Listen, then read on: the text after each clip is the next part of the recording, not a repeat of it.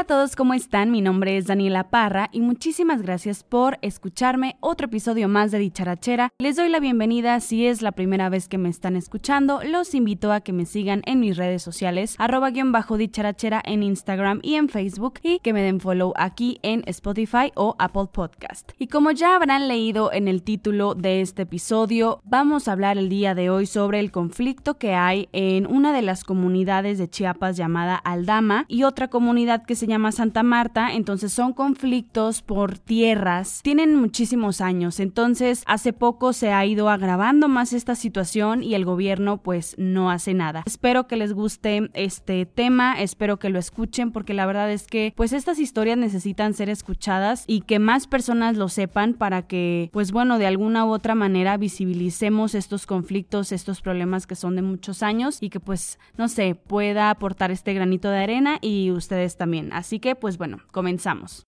Paramilitar se refiere a organizaciones particulares que tienen una estructura, entrenamiento, subcultura y a menudo una función igual a la de un ejército, pero que no forman parte de manera formal de las fuerzas militares de un estado. En los Altos de Chiapas hay una disputa desde 1975. Hay quienes dicen que es desde hace muchos años más, pero los datos según esto oficiales datan que desde 1975 hay una disputa por 60 hectáreas de tierras agrícolas entre dos comunidades que son la de Aldama y la de Santa Marta. En esta última comunidad cuentan con un grupo de corte paramilitar quienes día y noche no dejan de atacar con armas de grueso calibre a los pobladores de las comunidades de Aldama, que son Cocó, Tabac, Xuxen, San Pedro Cutzilam, Chivit y Tietom. Y hace cinco años estos ataques se fueron agravando, ya que los miembros de este grupo armado de Santa Marta reclaman que esas 60 hectáreas de tierra son de ellos. Estos grupos atacan día y noche y no dejan ni siquiera que los pobladores puedan ir por leña o incluso cocinar, ya que si ven humo de las casas saliendo comienzan a dispararles, o sea, no pueden ni siquiera comer. Y sabemos que obviamente ellos no cuentan con estufa, no cuentan con nada de eso porque pues ellos cocinan con leña,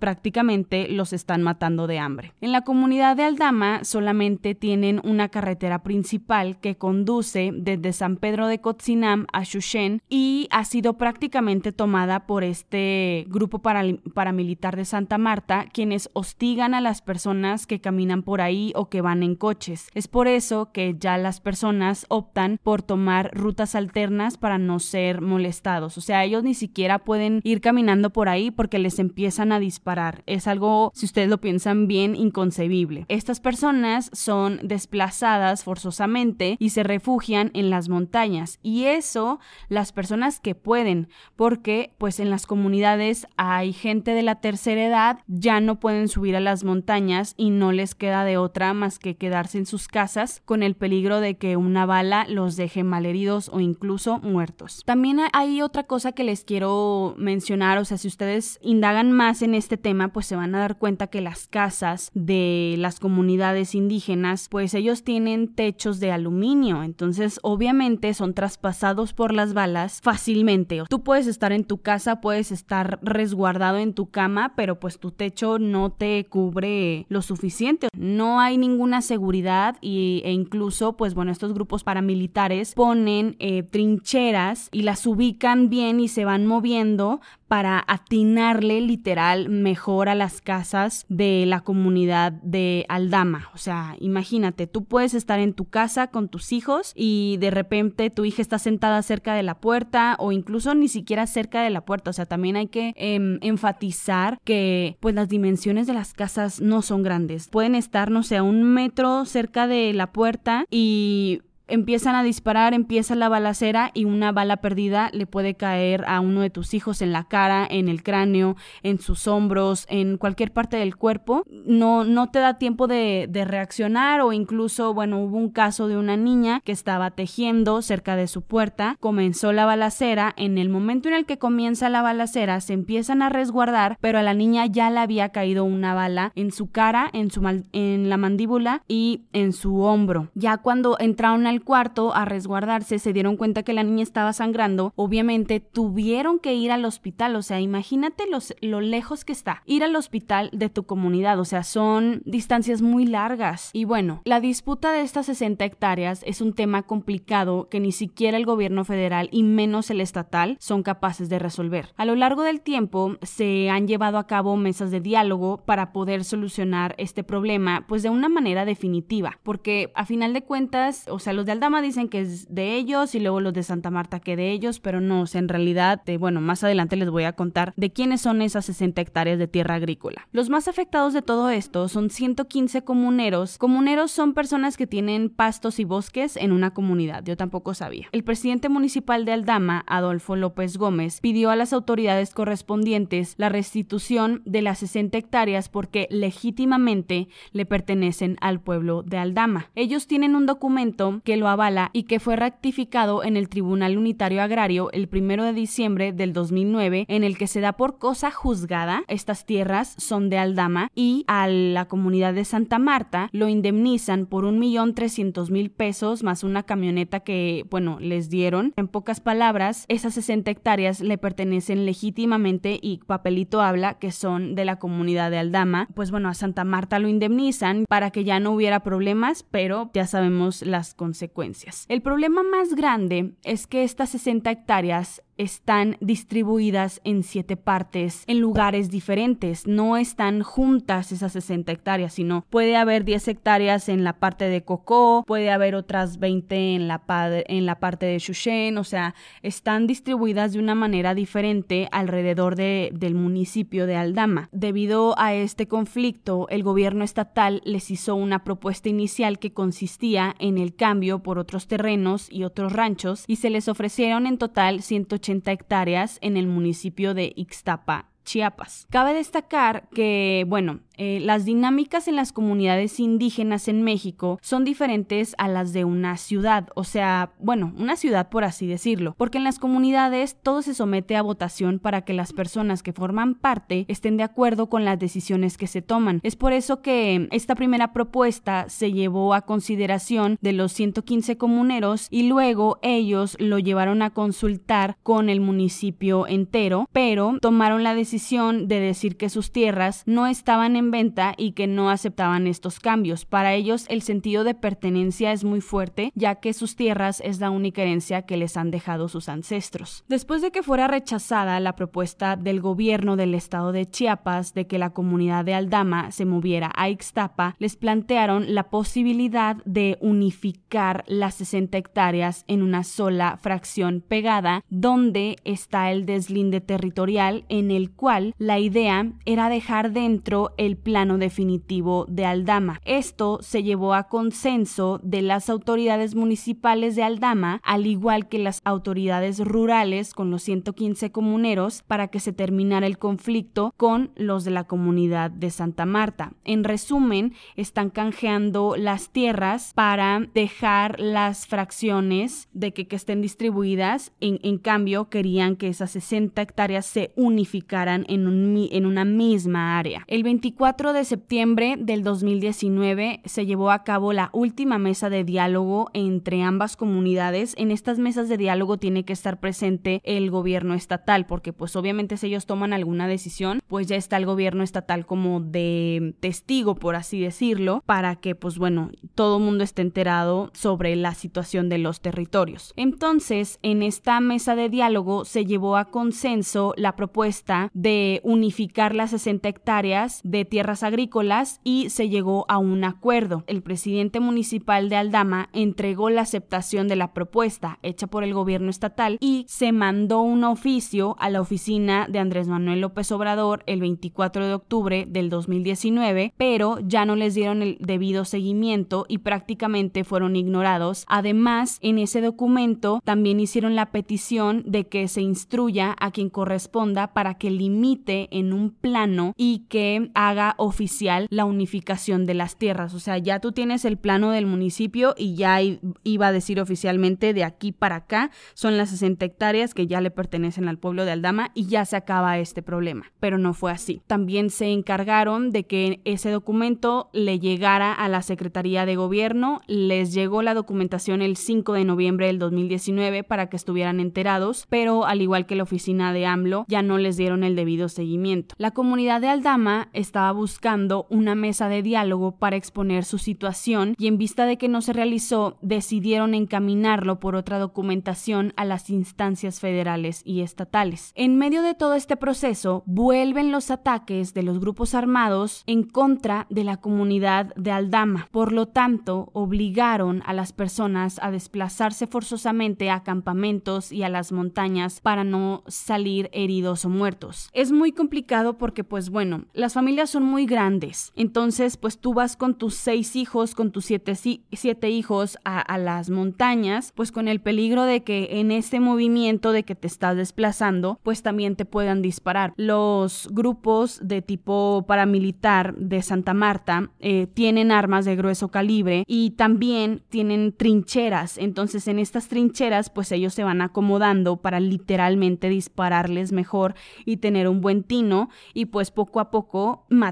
No es nada fácil, de por sí les prohíben comer. Si ven humo en alguna casa, le empiezan a disparar en esa casa. Imagínense ustedes en las montañas cómo alimentas a tus siete hijos, cómo alimentas a toda tu familia. ¿Qué tal si tú vivías con tu papá? Tu papá es una persona de 70 años, están las balaceras, estás con la zozobra de que le dispararon a tu papá, que vas a llegar después de que ya se calmó la balacera y tu papá va a estar herido o va a estar muerto. Entonces es algo inconcebible, pero que sigue pasando hasta el día de hoy que están escuchando este programa. Cuando estaban pues en el proceso de hacer este acuerdo, de llevar los documentos, de que ya se llegó pues o sea, ya ambas partes acordaron en que sí, que esas 60 hectáreas se iban a unificar, pues se reinician los ataques en contra de la comunidad de Aldama y se hace el reporte a los gobiernos estatal y federal de que están siendo nuevamente atacados por los grupos armados. Entonces, en una de esas, los policías estatales hacen mal el reporte y dicen que los de la comunidad de Aldama estaban atacando a los de la comunidad de Santa Marta pero gracias a Dios que estaban medios de comunicación y reporteros cubriendo la nota, apoyaron a la comunidad de Aldama y le dijeron a, las autoridades que la cosa estaba en, lo, en que los de Santa Marta habían reiniciado los ataques y no dejaban de dispararles prácticamente. Incluso a principios del 2019 en la comunidad de Aldama tuvieron la visita de miembros de las Naciones Unidas, pero lamentablemente no pudieron hacer bien el recorrido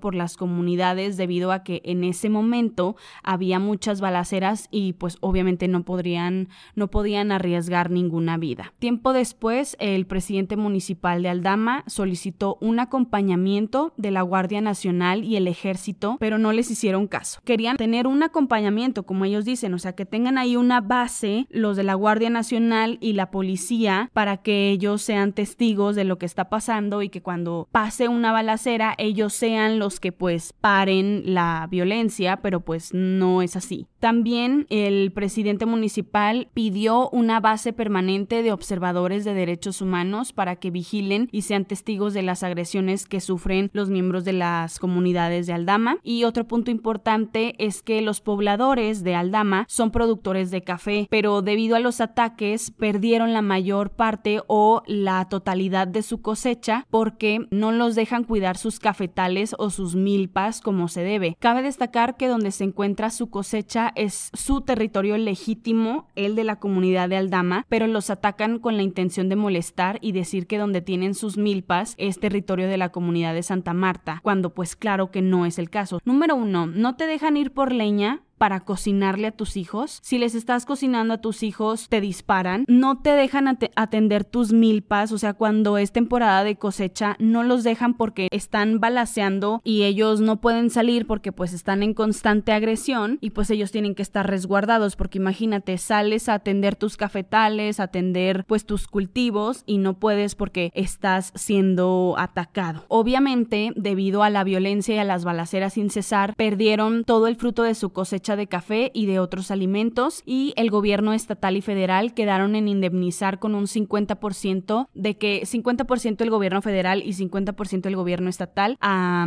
pues, los pobladores, pero esa ayuda nunca llegó. Incluso les mandaron despensas, pero como las familias son muy grandes, o sea, les digo, en promedio una familia la conforman 10 o 15 personas, estas despensas son tan pequeñas que solo les duran tres días. El presidente municipal de la comunidad de Aldama, Adolfo López Gómez, también hizo una petición de que desarmen al grupo paramilitar y destruyan los parapetos, o sea, las trincheras, que es desde donde atacan a su comunidad, pero evidentemente no lo han hecho, ya que cuando, por ejemplo, hay un velorio de que lamentablemente pues una persona falleció, pues debido a las balaceras y el grupo armado aprovecha ese tiempo para moverse e instalarse, les digo, en otro punto clave para atacar mejor a los miembros de la comunidad de Aldama. De nada sirve que firmen acuerdos de paz entre los dos municipios porque no se logra nada, ya que se tiene registro de que lo que más han durado estos acuerdos de paz han sido apenas tres, tres días y luego de esto los ataques continúan. Otro dato importante es que hay muchos niños en estas comunidades y ellos son los que lamentablemente salen heridos, ya que obviamente no pueden salir a jugar o incluso estando dentro de sus casas, como ya les había comentado, pues sufren de heridas de balas y el estrés postraumático, la depresión, quedan en ellos, o sea, esos niños no son atendidos. Algo que me indigna mucho es el racismo y la discriminación que sufren los miembros de estas comunidades indígenas en los hospitales cercanos, ya que cuando van a atenderse de estas heridas de bala, los miembros de los hospitales no son capaces de sacar las balas de sus cuerpos o los meten a la cirugía, sacan la bala y al siguiente día los dan de alta. Esto en los hospitales de San Cristóbal o de Ixtapa, ya que no soportan la presencia de las comunidades, de los miembros de las comunidades indígenas y quieren correrlos tan pronto como les sea posible para que regresen a sus comunidades. Tampoco les dan el debido seguimiento a sus heridas, ya que ha habido varios casos de personas que son pues gravemente heridas por los impactos de bala en sus cuerpos